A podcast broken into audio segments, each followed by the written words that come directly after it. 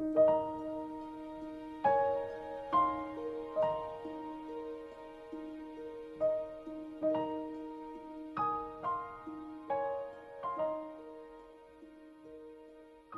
everyone, welcome to Scalers Cast.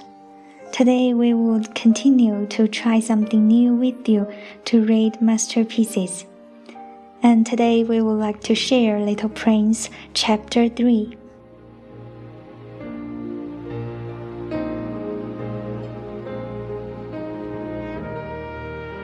Chapter 3 The narrator learns more about from where the little prince came.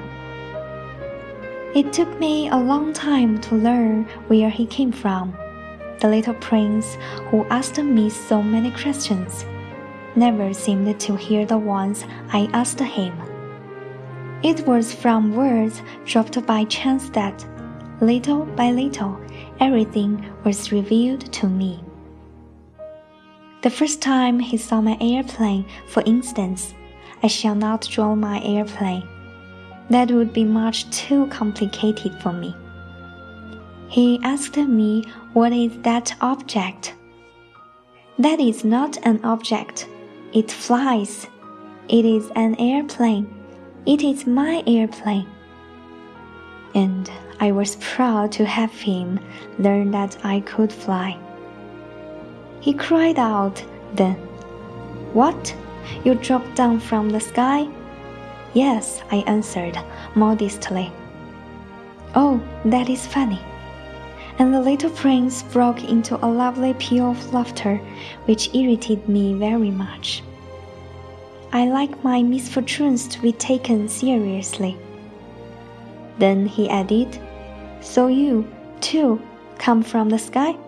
Which is your planet? At that moment, I caught a gleam of light in the impenetrable mystery of his presence.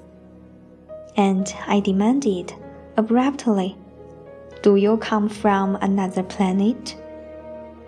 But he did not reply. He tossed his head gently without taking his eyes from my plane.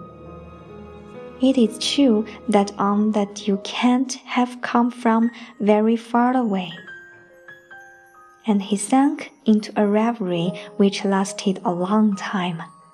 Then, taking my sheep out of his pocket, he buried himself in the contemplation of his treasure. You can imagine how my curiosity was aroused by this half confidence about the other planets. Made a great effort, therefore, to find out more on this subject. My little man, where do you come from? What is this where I live, of which you speak? Where do you want to take your sheep?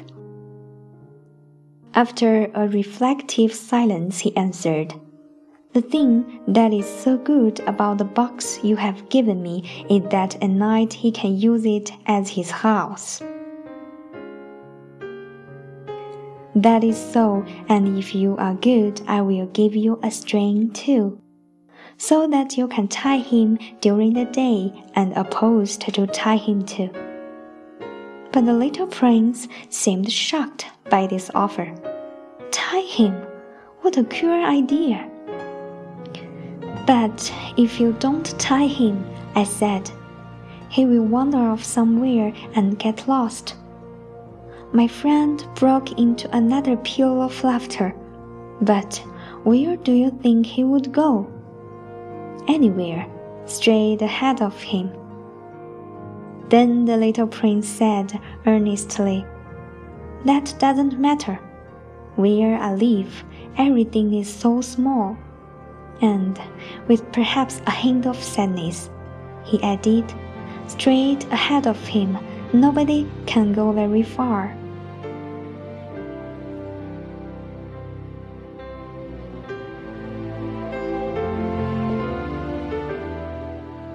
Thank you for your listening.